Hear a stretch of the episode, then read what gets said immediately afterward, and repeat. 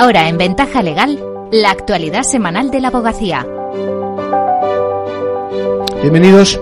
Hola, ¿qué tal? Buenas tardes a todos. Eh, ya tenemos ganadoras en la cuarta edición de los Premios Igualdad de la Abogacía. Se trata de la fiscal de sala delegada contra la violencia sobre la mujer, Teresa Peramato, y la jueza italiana Gabriela Lucioli, una de las primeras mujeres que accedieron a la carrera judicial en ese país. Estos, estos galardones, concedidos por el Consejo General de la Abogacía Española para reconocer a quienes desde la abogacía trabajan en favor de la igualdad de género, se entregarán en un acto el próximo 6 de marzo en Madrid, coincidiendo con las celebraciones del Día Internacional de la Mujer. Teresa Peramato ingresó en la carrera fiscal en el año 1990. Tras su paso por diversas fiscalías, en mayo de 2021 fue promovida a la categoría de fiscal de sala y nombrada fiscal de sala contra la violencia sobre la mujer. Marga Cerro es la presidenta de la Comisión de Igualdad del Consejo de la Abogacía y es miembro del jurado y nos comenta el fallo. Teresa Peramato es todo un referente en la lucha contra la violencia de género eh, el jurado ha tenido en cuenta, evidentemente, todo su quehacer diario que ha estado dedicado a trabajar en la búsqueda de soluciones para este grave problema social. Pero además y por otra parte, se ha reconocido la labor de Gabriela Lucholi, que se convirtió en jueza en 1965 en el primer concurso abierto a mujeres en Italia. Fue la primera que ingresó en el Tribunal de Casación y el jurado destacó su gran labor como jueza reescribiendo el derecho de familia, así como dictando sentencias con perspectiva de género históricas en este sentido. Marga Cerro. Sus sentencias han tenido una influencia significativa en la revisión del derecho de familia en Italia pasando desde la obligación del apellido paterno para los hijos ilegítimos hasta la protección del cónyuge más débil.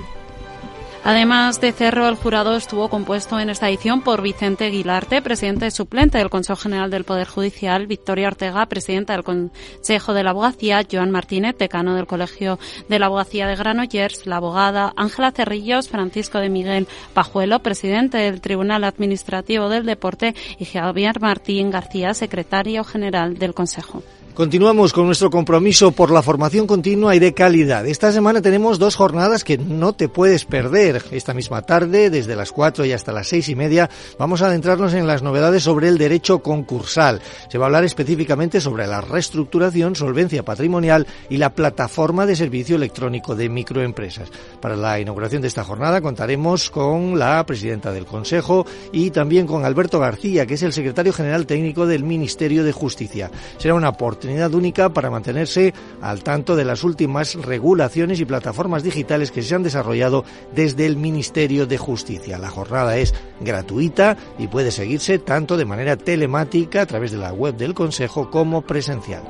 Pero eso no es todo. El miércoles 28 de febrero la abogacía española estará presente en el Congreso Europeo Antiblanqueo de Capitales organizado por el Centro Europeo de Estudios sobre Prevención y Represión del Blanqueo de Dinero. Desde las 10 de la mañana hasta las 5 de la tarde se comparará la situación entre Italia y España en cuanto a prevención de blanqueo de capitales. También se analizarán las obligaciones y responsabilidades de los profesionales y los bancos en este ámbito tan importante. Jesús Pellón, presidente de la Subcomisión de Prevención de Blanqueo Capitales del Consejo General de la Abogacía, nos hablará sobre el órgano de prevención de blanqueo de capitales constituido por la Abogacía Española. Sin duda, dos jornadas llenas de conocimiento que nos ayudarán a estar al día en temas cruciales para nuestra profesión. Y más cosas. El Tribunal Supremo estima que los convenios colectivos se deben aplicar a todos los trabajadores aunque su categoría profesional no esté recogida.